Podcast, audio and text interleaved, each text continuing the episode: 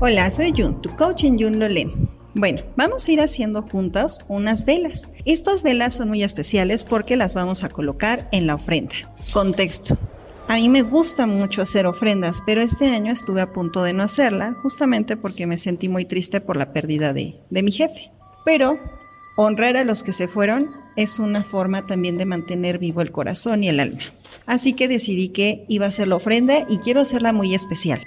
Por eso es que vamos a hacer el paso a paso de unas velas artesanales. Antes que nada, es muy importante que tengas todo tu material. Puedes utilizar cera vegana, cera de campeche. Existen muchas variedades de cera y cada uno tiene propiedades diferentes. Siguiente paso es tener tu envase. Ese envase puede ser de vidrio o de plástico. De plástico deben de revisar que sea termoresistente, pues la cera va a estar líquida para poderla pasar al recipiente y pues debe de tolerarla. Por eso es que yo les recomiendo mejor uno de vidrio. Siguiente paso es decorarla. Recuerda que esta pieza de artesanía es todo un lienzo que tú puedes hacer y puedes impregnar lo que gustes en cada una de tus piezas. Aquí, entre Dar y yo, vamos a ir haciendo el ¿Cómo están? Soy Dari y estoy aquí ayudando a Josie en su creación de velas. Estamos las dos, somos grandes amigas desde pequeñas y espero les gusten. Gracias. Gracias. Bueno, entonces por eso les queremos mostrar cómo lo vamos creando, cómo va saliendo cada una de estas velas impregnada de estrellas y de muchos sueños, pero sobre todo impregnadas de esa luz que es lo que significa en la ofrenda.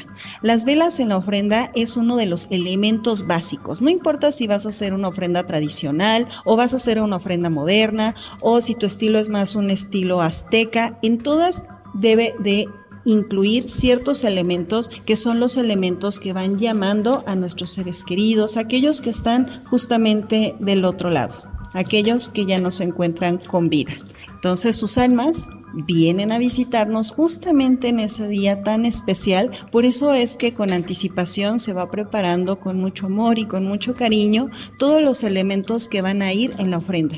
Realmente el significado de la ofrenda es lo que cada quien le va impregnando en ella. Pueden ocupar algunos accesorios para llamar a la persona no viva, como por ejemplo los que eran sus pertenencias, las pueden poner en la ofrenda. Ya va a discernir qué elementos colocar en una u otra, por ejemplo, en una ofrenda azteca contra una ofrenda tradicional, pero lo que es el fuego tienen que ir en todas. Por eso es que Dar y yo vamos a dejar volar un poco más la creatividad y la imaginación, más ella porque es realmente toda una artista, y vamos a ir trabajando en el diseño. Vamos a elegir un diseño de todos los que ella ya previamente ha ido trabajando y vamos a intentar hacer algo nuevo, algo único, pero sobre todo hecho con el corazón.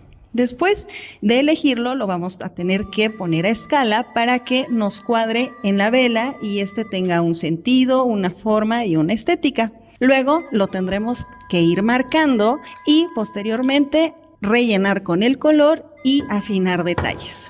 Gracias por compartir la historia, gracias por ser parte de este momento y paso a paso. Hasta luego, besos.